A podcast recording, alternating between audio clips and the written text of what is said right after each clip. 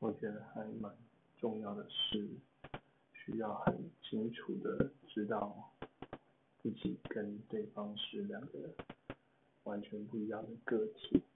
也要尊重对方的自由意志。嗯，喜欢上的对方当然可以表现出就是嗯爱慕的感情，但是